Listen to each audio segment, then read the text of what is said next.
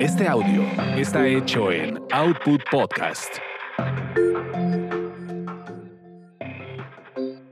Bienvenidos sean a esta su orgasmería de barrio. Aquí le encontramos chichis a la culebra. Mi nombre es arroba tulipán gordito y la banda que me respalda.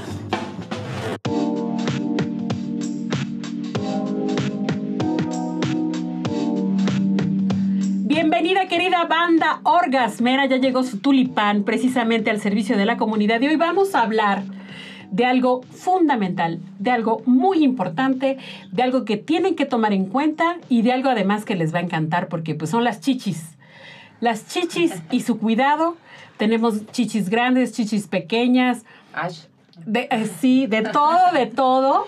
Pero todas merecen y requieren su cuidado. Y el día de hoy que estamos en la conmemoración del Día Internacional de la lucha contra el cáncer de mama, pues es preciso y es necesario aclarar ciertas dudas porque sabes que francamente nos abruman con tanta información y a la mera hora pues ya ni hacemos nada porque nos da un chingo de miedo empezar a buscarnos, no sabemos ni qué buscarnos.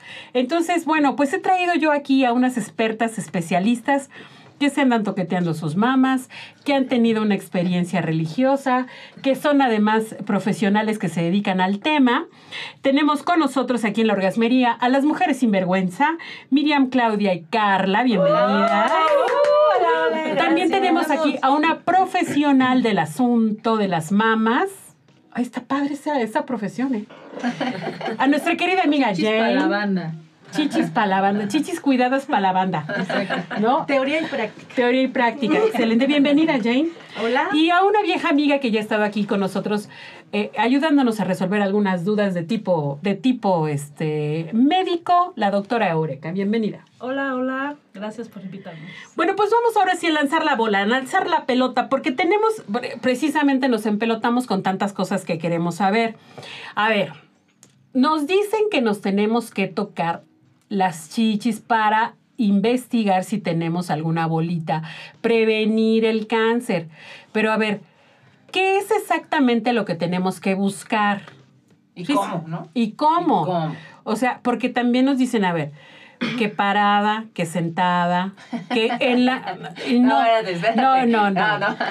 Explorar las mamas. Sí, sí, bueno. Tú en tu, tú en tu soledad. Bueno, acompañar Bueno, sí, también pero se no, puede. también se puede. O sea, es También que se vale pedir ayuda también. También se vale. Pero, a ver, espérate, si yo estoy güey para explorar mis mamas, no, no creo que otra persona exterior pueda conocerlas mejor que yo. o no sé qué opinen. Pero a ver, ¿a qué edad? Sí, o sea, no se vale Eso si las agarras y eso no cuenta, ser ¿no? O sea, divertido, ¿no? sí, sí, Podría no. ser divertido, pero tal vez no tan técnico, tan práctico. Bueno, a ver, Pues entonces. no sé, yo creo que mi marido sí me encontraba muy bien las bolitas que tenía. Sí, pero, No, pero- los pezones. Pero de esas no. De esas no estamos Sí, hablando. eso no vale, eso no vale. Bueno, pero sí estamos buscando bolitas o qué es lo que estamos buscando. Pues estamos buscando cualquier alteración que sea no normal a lo que nosotros conocemos en nuestra glándula mamaria. Pero a ver, a ver, una pregunta. Espera, déjate, pregunta. Si yo, por ejemplo, llego a sentir una cadena pequeña de bolitas, ¿eso ya está mal? Eso ya es anormal sin que pensemos en una gravedad y sin que pensemos en cáncer. Puede ser solamente algún proceso hormonal. ¿Qué hacemos? Pues lo tocamos, lo identificamos, esperamos que, que inicie otra vez nuestras, esperamos a nuestra siguiente valoración, nuestra siguiente exploración, y si eso ya se modificó fisiológicamente de una manera pues natural, hasta ahí se queda el asunto. Pero si eso no se quita, entonces sí tenemos que consultar a un experto para que nos explore ya nos, nos indicará un ultrasonido este, de primera instancia para que visualmente él vea o, o se, se, se entienda que tiene esa... Pero a ver, aguántame ahí, Jane. O sea, tú dijiste cualquier cosa que altere la normalidad. Eso ya implica que yo me tengo que estar checando mis mamas Así es, constantemente. o sea, es. verlas, ¿no? Conocerlas. Conocerlas. Pero no solo verlas, tocarlas. ¿no? Tocarlas. O sea, Pero verlas sería como la primera parte, porque Sí. puedo, puedo, puedo ver un ver. hundimiento, Sí, una protuberancia, un arrugamiento de la piel, la modificación del pezón. la modificación del peso, que me salga algo, algo. Cambio de tono. También comezón, ¿no? comezón. Comezón, como, como si tuvieras resequedad. También. Y dices, ay, creo que tengo como reseco el seno, pero no sientes así que te echas crema y sientes Y lo, que, comezón. y lo que pasa es que se tiene que lubricar. No lo hacemos, pero los pezones se tienen que lubricar. Ah, chingado, ¿con qué? Con salivita. crema. ¿No? ¿Sí? O con Sí, este, por favor. ¿Sí? con ¿Ah, aceite, aceite de almendras dulces, que es lo que se recomienda para la hidratación de todo el cuerpo. Y también la zona del pezón se debe de lubricar. Órales. Oye, pero a ver, entonces, ¿y a qué edad empezamos a explorarnos nuestras mamas? ¿Desde que nos baja la regla? ¿O ya cuando tengamos cierta edad? ¿O a los tengamos 40 mamas, cuando, ¿no? cuando tengamos mamas? Pero espérate, porque ahorita ya las niñas ya les están saliendo desde muy chavitas. Nueve, ocho. Pues, eh, bueno, sería entrar en otro tema, pero tenemos que conocer nuestro ciclo menstrual y nuestro ciclo ovárico. ¿Cuándo se inicia la exploración mamaria? Cuando empezamos a ovular. Cuando inicia nuestro, empezamos a ovular, que es muy, este, a la misma par que empezamos a la menstruación. Ah, ok. O sea que si hay una niña de 10 años, ya desde los 10 años se tienen que empezar a explorar. Cuando No, menstrua. Cuando menstrua. Ah, ok. cuando No menstrua. Manches, porque acabo de escuchar a un médico que dijo que a partir de los 21 años. Y todas las que están atrás. Sí, imagínate nomás. Bueno, yo O sea, creo no- que se refería que a partir de los 21 años es más probable o tienes más, Más este, propenso. es más propenso, ¿no? Pero, Pero no, porque ya sabemos que últimamente se han registrado casos de hasta de 18 años con cáncer de mama. Así es. Ay, qué barbaridad. ¿Por qué, por qué decimos eso? Que, em, tenemos que saber la genética de nuestra familia. Entonces, si tenemos a la abuela, es muy importante, ¿cómo se...? eh, genes, este, vemos, este, y cómo se... Cada vez vemos genes no conocemos. Es muy importante eh, hacer una recopilación de información de qué murió nuestra abuela, de qué murió nuestra bisabuela, de qué, de qué estuvieron enfermas nuestras tías, de qué estuvo enferma nuestra madre y ver si hay una cadena de herencia genética de cáncer de mama en las madres. En Ahí las sí no mujeres. importan los terrenos de la abuelita. Más vale saber qué onda con las, con Así las es. herencias, pero, pero de genética. Pero genética. Y entonces es importante que te explores, que te toques y todo. Bueno, te exploras, te tocas y, y este y eh, con eso es suficiente o también hay que hacerte No. estudios Y, des- periódicamente. y ¿Qué- qué hay que después, hacer? después ya se hacen una clasificación para hacer los estudios de imagen, los estudios de seguimiento, el escribado para la vigilancia de, de las mujeres. Para eso hay edades. A los 40, En general, se busca este, las evaluaciones médicas en poblaciones de riesgo. Pueden ser poblaciones que ya cuenten con un riesgo familiar para cáncer o poblaciones que llegan a una edad donde es más frecuente la aparición de cáncer. Entonces, los programas de prevención de cáncer van enfocados a estos estudios epidemiológicos donde determinan cuál es la edad donde inicia el mayor riesgo. Claro, toda mujer debe apropiarse de su cuerpo, explorarse, nadie más debe de conocer tu cuerpo mejor que tú. Entonces tú puedes identificar si te haces tu exploración cada mes, que dos meses seguidos has tenido una bolita o que dos meses seguidos no te baja cuando es tu ciclo y cosas así. Ahí es cuando tú identificas que eso es anormal. ¿Es anormal para quién? Para ti. Sí. eso Porque que estás cada mujer diciendo, tiene un ciclo diferente. Diferente. eso que estás diciendo es súper importante, creo que va relacionado también con la autoestima. A ver, o sea, una cosa es los programas gubernamentales que van acorde a una nación, o sea, a una cantidad estratosférica de población. Pero lo que necesitamos es que cada una, así, en su cotidianidad, se conozca, se explore y se cuide. Y estés al pendiente, ¿no? Claro. También de tu cuerpo, de, Sí. de los cambios, porque te pueden suceder otras circunstancias, ¿no? O sea, Y más bien que no tengas pena de tocarte, ¿no? Porque muchas veces por pena al tocarte no te das cuenta de lo que está sucediendo en el cambio de tu cuerpo. No por nada, cáncer cervicouterino y cáncer de mama son los más cabrones en nuestro país. O sea, qué Por chistoso el que miedo están, y la pena de que están asociados a cuestiones sexosas, ¿no? Sí. Y Sí. hay que romper las barreras, ¿no? Sí. Llevamos, este, somos una cultura de muchas barreras para comunicarse, barreras para relacionarse entre las personas y de hecho este, la sexualidad es una de ellas y tanto el cáncer cervicuterino como el cáncer de mama están asociadas a una vida sexual. Claro. Claro, entonces estamos con la barrera de la prohibición. Oigan, entonces, a ver, ya nos dijeron cuándo, ya nos dijeron a partir de qué momento. Eh, yo tengo que conocer mi ciclo menstrual. ¿no? O- Este, y ovular. y ovular. Pero bueno, no me, no, me, no me voy a meter ahorita en complicaciones de la, ovula- de la ovulación. Sí. Pero sí, digamos que una primera señal que yo pueda identificar fácilmente es que ya me bajó. Ese día me bajó. Entonces ese día cuento cuántos días. Ese día es el primero, ¿no? De mi ciclo menstrual. Y luego entre el día 5 y 10 es que yo puedo explorarme o es el mejor eh, momento para explorarme las mamas. Es el día, el, inicia el, sangrado. Tenemos del día 1 al día 10 sangrados. Hay mujeres que sangran tres días, hay mujeres que sangran, sangran cuatro días, hay mujeres que incluso este, pasa una semana y están sangrando. Nosotros tenemos ahí después del día 10, este, al día, después del 10 al día 14, ahí es, estamos ovulando. Serían, serían los días en que es Ideales. ideales para nosotros podernos explorar, porque con el proceso de la ovulación, estructuralmente se modifica este Los tejidos, tejidos, la mama. la mama. Ujú. Oye, y si ya no, ya no estamos menstruando, ya nos vino la menopausia o tuvimos una cuestión y ya no tenemos menstruación, lo que sea, ¿qué hacemos? ¿Cómo le hacemos ahí?